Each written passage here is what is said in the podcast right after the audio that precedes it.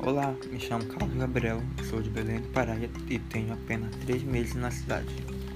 Neste podcast eu vou contar sobre o que eu aprendi na disciplina de arte no ano passado. Bom, eu aprendi sobre a arte na antiguidade, Mesopotâmia e Egito, sobre o homem vitruviano. A coisa mais legal para mim foi quando a professora da minha escola trouxe uma estátua do homem vitruviano para a escola. E a mais divertida foi quando os alunos tiveram que fazer uma estátua parecida e por conta da pandemia nós não conseguimos entregar ela.